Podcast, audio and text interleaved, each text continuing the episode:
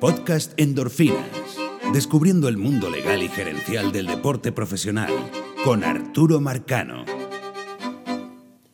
Regresamos ahora de nuevo a esos primeros años del sindicato de las grandes ligas. Y vamos a tocar en el día de hoy un punto que yo considero muy interesante porque al mismo tiempo es quizás una de esas preguntas que uno siempre se hace. ¿no? Y, resulta que cuando, cuando Marvin Miller llega, es nombrado el director ejecutivo del, del sindicato de las grandes ligas, de jugadores de grandes ligas, se da cuenta de que no tenía dinero. El sindicato no era nuevo, el sindicato realmente tuvo otro director ejecutivo y esa versión anterior del sindicato estaba ligada económicamente a los equipos. Los equipos daban una cantidad de dinero y con ese dinero se pagaba el sueldo del, director ejecutivo, algo que era ilegal eh, por leyes laborales en los Estados Unidos. Eh, por supuesto, Miller no, recibe, además que era ilegal, por su, hacía que el, director ejecutivo no tomara las decisiones que debía tomar, eh, ni, peleara por los, los, intereses y los derechos de los jugadores, por esa conexión económica que tenía con los, con los dueños de equipo, y por eso es que la ley laboral impide ese tipo de, de relación. Cuando llega Miller, esa relación se corta, evidentemente. Eh, y Miller dice, mira, cuando, cuando cuando yo llegué a la oficina no teníamos ni dinero, no teníamos ni oficina, y bueno, y lo peor es que no había conciencia ¿no? de actuar eh, como sindicato. Pero el, resto era un, proceso educativo, de la oficina, bueno, la, consiguieron a, través de unos amigos. Eh, la parte de la conciencia toma tiempo, tomó tiempo, parte del proceso educativo, repito. Ahora, la parte del dinero era fundamental, porque ¿cómo operas tú sin dinero? ¿No? Y, y aquí es donde yo digo, que, es interesante porque quién no se refleja en, esta situación, ¿no? Alguien que tenga una buena idea o tenga un buen proyecto y de repente el proyecto nunca puede arrancar porque no hay dinero. Y eh, el presupuesto de la MLBPA y del sindicato en 1966 estaba alrededor de los 150 mil dólares. De esos 150 mil dólares, los peloteros pagaban con sus aportes aproximadamente 50 dólares por pelotero anual. Y el resto se pagaba con unos porcentajes de los derechos de transmisión del Juego de las Estrellas. Eh, el aporte de los peloteros pagaba más o menos, eso, eso significaba más o menos como un quinto del, presupuesto de esos 150 mil dólares. E, ese presupuesto era demasiado bajo, con, con, eso no se podía trabajar. Entonces, una de las cosas que hizo Miller apenas llega, al, o sea, apenas nombrado director ejecutivo del sindicato, es subir el aporte de los peloteros de 50 a 344 dólares al año. Pero de todas maneras, esa decisión podía ayudar un poco a inyectarle más dinero en ese año, 1966, al sindicato, pero eh, es una decisión que cuando él la toma no puede recibir el beneficio económico sino al final de la temporada. Es decir, ellos toman una decisión a principio de la temporada, pero no se pueden beneficiar de esa decisión sino hasta el final de ese año, lo que implica que no tenían dinero, seguían sin tener dinero, ¿no? Es posible que ya tenían presupuesto para el año siguiente, pero ese año tenían que operar y no, había, no habían recursos. De hecho, cuando ellos revisan la cuenta corriente, la cuenta bancaria del sindicato, en 1966 descubren que la cuenta tenía 5 mil dólares. Eso era todo el capital que tenía Miller para, para trabajar. Para trabajar además en un año muy difícil, porque además de los ataques de los equipos contra Miller, que le decían comunista y como decíamos anteriormente en otros podcasts, eh, lo atacaban hasta personalmente, eh, eh, él, tenía que iniciar ese proceso de educación a los jugadores, necesitaba viajar, necesitaba realizar una cantidad de gastos y, todo eso implicaba una cantidad de dinero que tenías que invertir y no había dinero, no había dinero. Entonces, cuando ellos se dan cuenta de que esa subida del aporte de los peloteros no, los iba a ayudar en, los meses de 1976, dicen, bueno, vamos a ver cómo, qué otra fuente de ingresos podemos generar. Y, la, básicamente la única fuente de ingresos que tenía el, sindicato en ese momento eran los contratos con TOPS.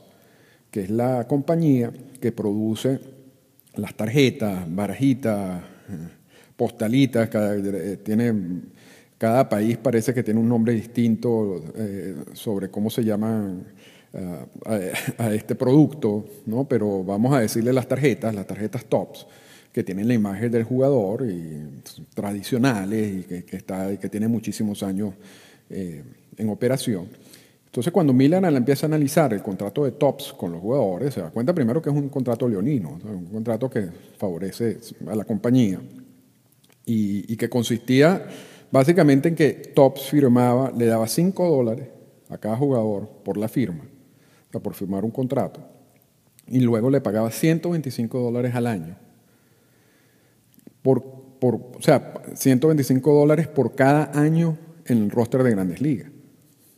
Y tenía también una especie de cláusula de reserva en el contrato, es decir, que ellos podían eh, prorrogar ese contrato las veces que ellos quisieran. El, jugador una vez firmaba ese primer contrato por el cual recibía 5 dólares, estaba amarrado al contrato de Tops por siempre. Y eso le daba derecho a Tops a utilizar la imagen individual del pelotero. Miller empieza a analizar con su grupo de trabajo, bueno, no, evidentemente no podemos ir en contra de ese contrato de TOPS, pero el contrato de TOPS solo habla del uso de la imagen individual del pelotero. Nosotros todavía tenemos la posibilidad de dar licencias en grupo, y aquí nace el concepto de la licencia en grupo. Eh, cuando cuando, es más, cuando es un jugador, tiene su obligación o su relación individual con la compañía, en este caso top, pero pudiera ser con, cualquier otro tipo de compañía. Este concepto eh, lo podemos llevar a, hoy en día porque se maneja igual. Cuando son varios jugadores juntos en una campaña publicitaria, tú necesitas una licencia del sindicato. Esa licencia en 1966 fue creada eh, por Miller tratando de, generar ingresos adicionales, ingresos que lo, lo ayudara a sobrevivir durante esos, meses. Y el primer acuerdo comercial lo tienen con la compañía Coca-Cola. Eh, el sindicato se acerca a Coca-Cola, le dice, mira, nosotros tenemos los derechos sobre este grupo de jugadores, tú puedes usarlos, pero en grupo, no, no puedes usar individualmente porque individualmente tenían el problema de, repito, el, contrato con Tops. Eh, si tú usas más de un pelotero en tus promociones, eh, yo te doy la licencia. Y esa licencia, por esa licencia, Coca-Cola pagó 60 mil dólares. Y con esos 60 mil dólares, el sindicato pudo eh, sobrevivir durante ese año. De hecho, pagó 60 mil dólares por dos años. Pero hay, una anécdota interesante del caso de la Coca-Cola, y es que ellos toman fotos de todos los jugadores con sus uniformes. Y aquí viene otra cosa que también podemos llevar hasta el presente. Y cuando están listos para salir, los equipos le dicen a Coca-Cola, mira, espérate un momentico, tú tienes derecho sobre la utilización de los jugadores en grupo, pero tú no tienes derecho sobre los uniformes, los uniformes me pertenecen a mí.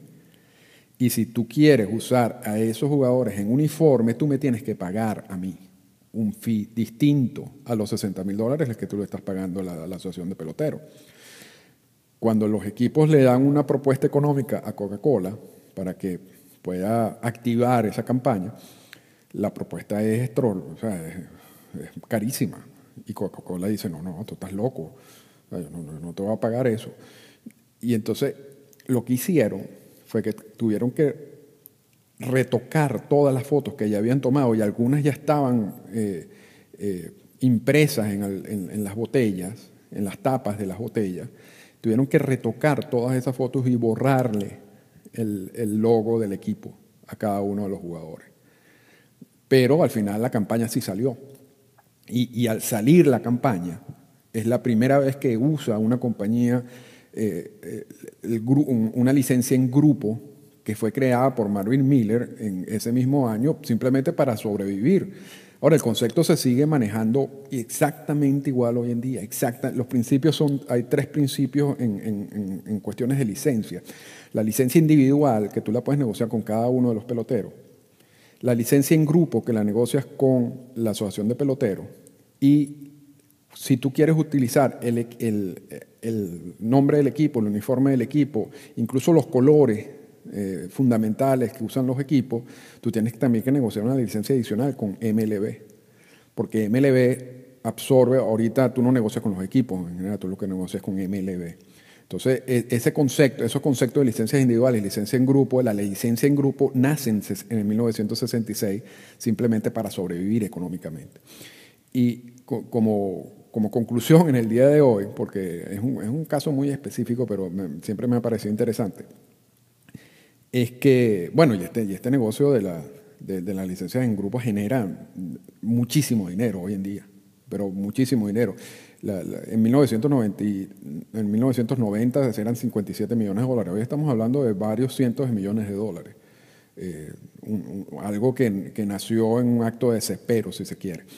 Pero en, ese mismo año, luego de que ya empieza a tener como más músculo la asociación de peloteros, ya tiene más dinero, ya tiene un poquito más de personal, eh, ellos se sientan con TOPS y renegocian ese contrato inicial con sus jugadores. Y en vez de 125 dólares, en ese momento le pagan 250 dólares, que es el doble, pero agregan un porcentaje de las ventas. Eh, un 8% de ventas hasta 4 millones de dólares y un 10% luego de ventas de mayores de 4 millones de dólares. Ese porcentaje luego se dividía en partes iguales entre todos los jugadores. Es decir, que el contrato de, de TOPS también es modificado en ese primer año, luego de muchísimos años sin modificación en ese primer año de Miller como director ejecutivo del, sindicato, se crea también, como decimos, la licencia en grupo y la asociación puede actuar de manera independiente con algo de oxígeno, con algo de músculo y, eso ayuda a tomar mejores decisiones, a no depender económicamente de los equipos, algo que pasaba o que pasó en, los años anteriores a Miller, y empieza a crecer este organismo que, que, ahorita es grande y, he tenido la oportunidad de, de, visitar sus oficinas en varias oportunidades, pero sigue siendo, desde el punto de vista de oficina, de personal, y a pesar de la cantidad de dinero que manejan, un, un, ente, si se quiere, bastante modesto. Yo no sé si es por el mismo hecho de que son un sindicato y no quieren, por supuesto, se ve mal eh, estar en unas oficinas de lujo y, con un personal exagerado, ¿no? Y, realmente cuando tú entras a la oficina del, sindicato, tú eh, entiendes que es un sindicato. O sea, eso, eso, eso ha sido así desde su inicio, no ha cambiado. Eh, y, pero fueron esos cambios, quizás nacidos del hecho de, que tenían que sobrevivir, que, que existía la necesidad de generar, aunque sea un dinero a corto plazo, que pudiera eh, permitirles eh, realizar las acciones con las cuales luego consolidarían el sindicato como organización. Eh, esos primeros pasos económicos, esas licencias en grupo también son actos y, son obras de, Marvin Miller que, bueno, que hoy en día los peloteros deben agradecer y, y reconocer. Y lamentablemente no es así, muchos de ellos ni siquiera saben quién es Marvin Miller. Esta fue una presentación del podcast Endorfinas. Para comunicarse con nosotros, escríbanos a las siguientes cuentas en Twitter. Arroba Arturo Marcano y arroba Endorfinas Radio.